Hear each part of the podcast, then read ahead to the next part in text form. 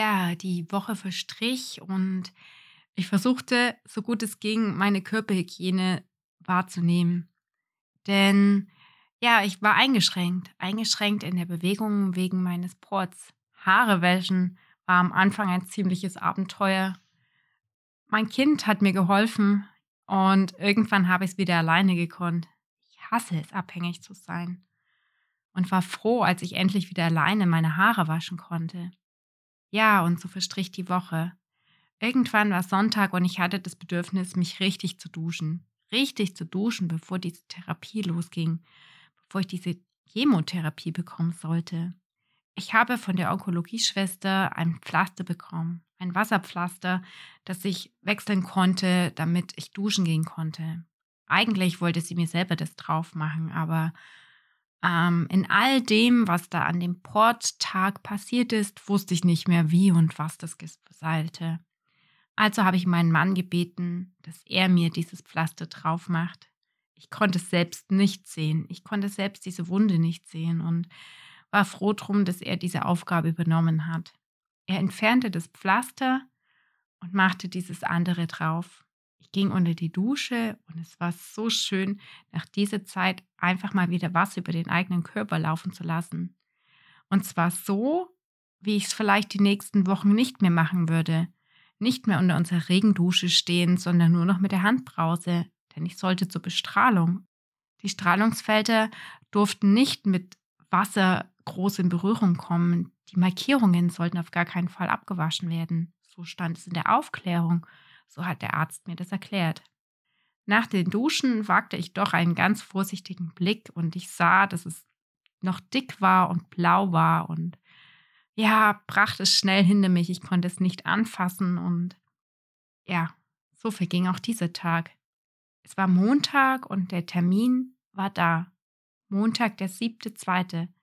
Der Termin, an dem die Therapie beginnen sollte an dem ich meine erste Chemotherapie bekommen sollte. Mein Mann fuhr mich hin und verabschiedete sich dann. Er durfte nicht mit in die Praxis und das ganze Prozedere sollte auch mehrere Stunden dauern. Ja, ich ging aufgeregt die Treppen nach oben oder vielleicht nahm ich auch den Aufzug, ich weiß es nicht mehr. Ging in die Praxis hinein und wurde von einer netten Dame empfangen. Meine Karte wurde eingelesen und ich ging mit der Dame in ein separates Zimmer. In diesem Zimmer bekam ich eine grüne Mappe. Grüne Mappen kommen mir mittlerweile sehr bekannt vor, denn die vom Darmkrebszentrum ist ja auch grün. Ich durfte mich setzen und sie besprach mit mir, was jetzt alles auf mich zukommt. Sie erklärte mir, was sein kann und was auf gar keinen Fall ist. Sie versuchte mir die Angst zu nehmen die Angst zu nehmen für diese Therapie, vor dem jeder nur Horrorgeschichten hört. Man hört von Chemotherapie, dass es einem schlecht geht, dass einem die Haare ausfallen und alles Erdenkliche äh, hat man in der Umgebung gehört und sie sagte mir, es ist nicht so. Sie sagte mir, ich behalte meine Haare. Mir ist vielleicht ein bisschen schlecht, aber ich bekomme ganz viele Medikamente. Es kann sein, dass mein Darm rebelliert oder dass meine Finger ein bisschen kribbeln, aber mehr auch nicht. Und ich kann jederzeit anrufen. Ich habe eine Nummer bekommen, bei der ich mich 24 Stunden melden konnte. Das war das schon mal beruhigend. In den 24 Stunden, in dem irgendwas sein konnte, hatte ich immer einen Ansprechpartner. Es beruhigte mich sehr.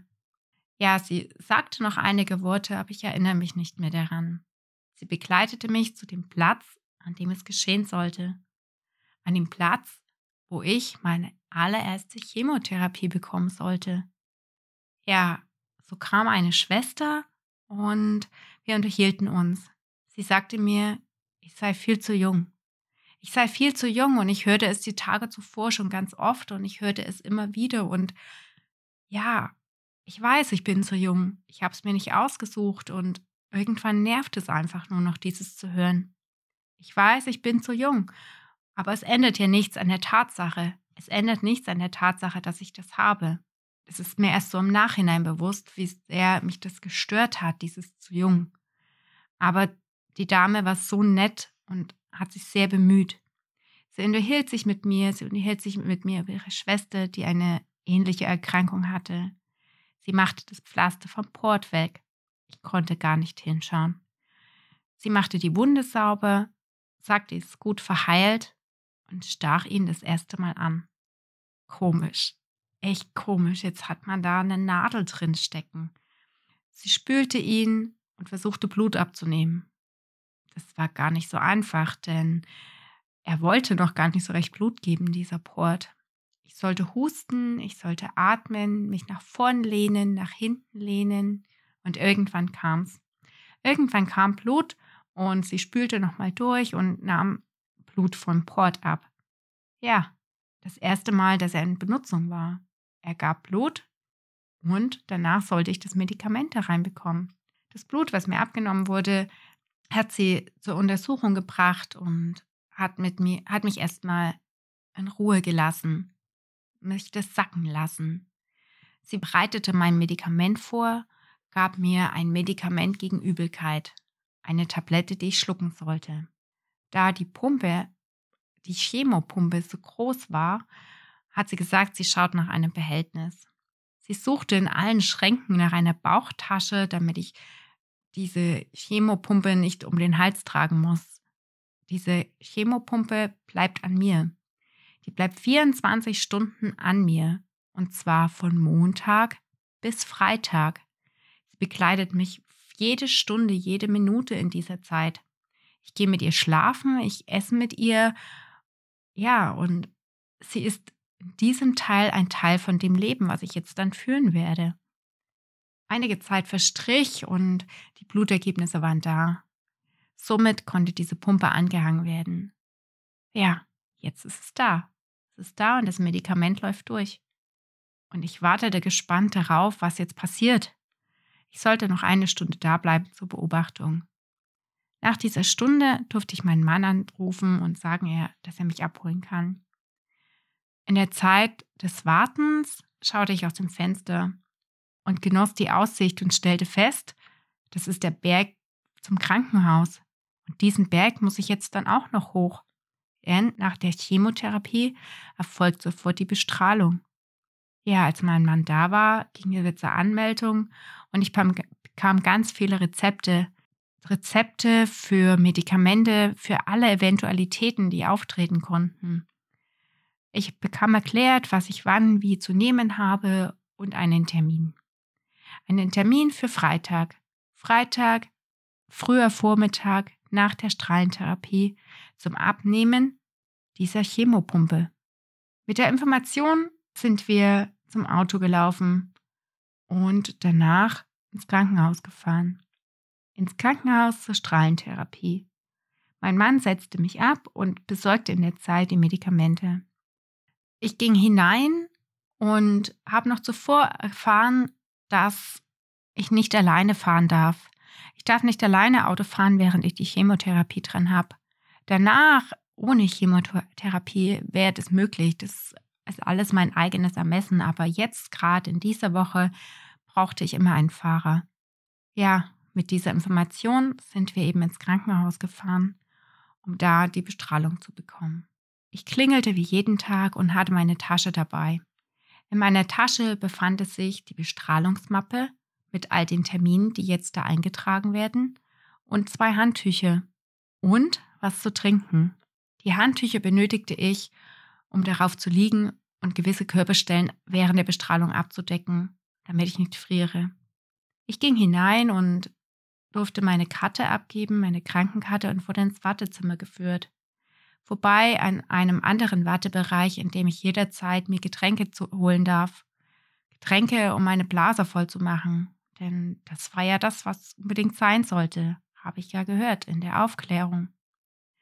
Im Wartezimmer saß ich mit meiner Chemopumpe und ja, es war ein ziemlich komisches Gefühl, befremdlich. Waren einige Menschen um mich herum, die routiniert wirkten, die schon öfter da waren. Ich wurde aufgerufen, von einer Ärztin. Ging mit ihr zusammen in ein Zimmer und sie erklärte mir, dass bei der Bestrahlung die Lymphen mitbestrahlt werden. Sie klärte mich auf, dass durch dieses Mitbestrahlen der Lymphen es sein kann, dass ich irgendwann Probleme mit meinen abfließenden Ven Thrombose-Sachen und so weiter. Und ich habe keine Ahnung. Irgendwas ist aufgrund dieser Bestrahlung, kann beeinträchtigt werden. Und ja, ich unterschrieb diese Aufklärung, denn was bleibt mir denn anderes übrig? Soll ich sagen, nein, ich bestrahle es nicht? Das macht man in dem Moment nicht, weil man erfasst dieses Ausmaß nicht, was man tut. Und mein Ziel war ja immer noch, Egon, du musst gehen. Ja, ich ging zurück in den Wartebereich und kurze Zeit später wurde ich wieder aufgerufen. Ich wurde von der Frau aufgerufen, die schon beim Planungs-CC da war. Die Frau war ein südländischer Typ und meiner Meinung nach war das immer eine Griechin. Ich habe sie nie gefragt, ob sie eine Griechin ist, aber für mich ist sie eine Griechin gewesen. Sie war sehr nett und zeigte mir den Weg in die Kabine. Sie zeigte mir, was ich nun tun sollte, was zu beachten ist. Ich sollte mir gut die Nummern merken und immer dahin gehen, wo die Türen offen sind.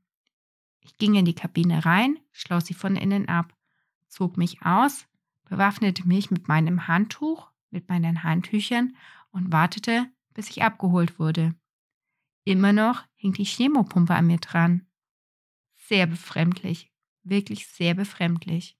Ich wurde abgeholt und hatte die Mappe in der Hand noch zusätzlich, die Mappe, in der meine Termine eingetragen wurden. Sie fragte mich nach meinem Geburtsdatum und erklärte mir, dass es jetzt immer so ist. Sie erklärte mir, ich muss jeden Tag diese Geburtsdaten ansagen, damit sie mich bestrahlen können. Das gibt das Strahlenschutzgesetz so vor. Nachdem diese Formalitäten besprochen wurden, ging's los. Ich ging zu diesem Gerät. Dieses Gerät was so anders ist als dieses CT. Sie erklärte mir, ich soll mein Handtuch auf den Tisch legen. Ich darf mich auf den Tisch selber legen und sie bewegt den Tisch so, dass er in das Gerät reingedreht wird. Er war quer zum Gerät und sollte längs ins Gerät reingefahren werden. Sie fuhr den Tisch nach oben und drehte den Tisch. Jetzt lag ich so, wie die Bestrahlung stattfinden konnte außer die Position meines Körpers war noch nicht richtig. Das heißt, liegen bleiben. Die Schwestern zogen links und rechts an meinem Handtuch und ich durfte nichts tun. Ich sollte einfach nur da liegen und nichts tun und sie meinen Körper hin und her schieben lassen. Mein Körper, der jetzt nicht besonders schwer, aber auch nicht so leicht ist. Und das war was, das ist mir extrem schwer gefallen. Aber es war, ja, die Herausforderung an dieser Sache. Nicht nur dieses Nicht-Mithelfen, sondern auch ruhig liegen bleiben. Sobald man die Position erreicht hat, die zuvor angegeben wurde, die aufgrund der angezeichneten Bestrahlungsfelder ausgerechnet wurde, sobald man diese erreicht hatte, durfte man sich nicht mehr bewegen. Und ich als Zappel-Philipp nicht mehr bewegen, was für eine Herausforderung. Am Anfang habe ich mich nicht mal mehr richtig atmen trauen, geschweige denn schlucken, denn ich hatte Angst, dass irgendwelche dass ich kurz verrutsche und die Bestrahlung so nicht mehr stattfinden kann, dass die, dass die Strahlen einfach nicht den Punkt treffen, die sie treffen sollten. So kam es, dass dann, das, dass ich fertig war und das Gerät wurde links und rechts neben mir, wurden wie so Klappen ausgefahren. Ich bekam erklärt, dass ich liegen bleibe und das Gerät sich um mich herum dreht. Zu Beginn der Messung würden sie ein CT machen. Einmal die Woche sollte das stattfinden. Einmal in der Woche wird ein CT gemacht und ja, da wird geschaut, wie ich auf die Bestrahlung reagiere, ob die Bestrahlungsfelder noch passen und, und, und. Die Schwestern gingen raus und verließen den Raum. Ja, lag ich da. Es kann kurz ruckeln, haben sie gesagt, und dann beginnt die richtige Bestrahlung. Ich lag da, das Gerät fährt um mich rum. Einmal, zweimal Ruhe. Okay, dachte ich, ich bin fertig. Sehr schön. War ja gar nicht schlimm. Die Schwestern kamen rein und sagten zu mir, ich soll mich doch bitte entspannt hinlegen, mein, meine Hüfte nach unten tun, mein Becken nach unten tun, denn so kann die Bestrahlung nicht stattfinden. Ich sollte entspannt liegen und einfach mir was Schönes vorstellen. So tat ich es und es ging von vorn los. Das Gerät drehte sich wieder einmal, drehte sich zweimal. Ruhe. Keiner kam rein. Der Tisch ruckelt kurz. Es rastet irgendwas ein. Auf einmal beginnt das Gerät sich wieder zu bewegen, mit einem Geräusch, was ich nie mehr vergessen werde. Gerät dreht sich und dieses Geräusch hört sich an, wie wenn ein Laser irgendetwas zerschneidet. Das Gerät dreht sich und bleibt an bestimmten Stellen. Dieses Geräusch bleibt die ganze Zeit da. Dreht sich weiter und bleibt wieder an einer anderen Stelle stehen. Das Ganze passiert noch zweimal und dann ist Ruhe. Die Schwestern kommen rein und sagen, ich habe es geschafft. Ich habe meine erste Bestrahlung geschafft. Sie zücken ihren Stift und malen die Felder, die zuvor angemalt wurden, nochmal nach. Ja, das war sie. Ich durfte zurück in die Umkleidekabine. In der Umkleidekabine fand ich die nächsten Termine. Termine waren äh, morgens, früh morgens und ich sollte da mit voller Blase hinkommen und in der ersten Woche mit Fahrer. Okay, gesagt, getan. Ich zog mich an und ging hinaus ging hinaus zum Auto meines Mannes und er begrüßte mich. Jetzt strahlt sie nicht mehr, geht's dir nicht so gut? Doch, mir ging's gut, aber es war irgendwie doch ganz schön viel die ganze Zeit. Wir fuhren heim und haben die restlichen Medikamente aus der Apotheke geholt, die er da nicht besorgen konnte. Ja, ähm, ich habe Mittag gegessen und legte mich aufs Sofa, stand wieder auf, bin ein bisschen im Garten spazieren gegangen. Ich habe immer darauf gewartet, dass was passiert. Ich habe darauf gewartet, dass irgendwas jetzt kommt, aber ja, irgendwie kam nichts. Und so ging auch der Tag zu Ende. Und wie meine Chemo und meine Therapie weiterging, erfahrt ihr in der nächsten Folge.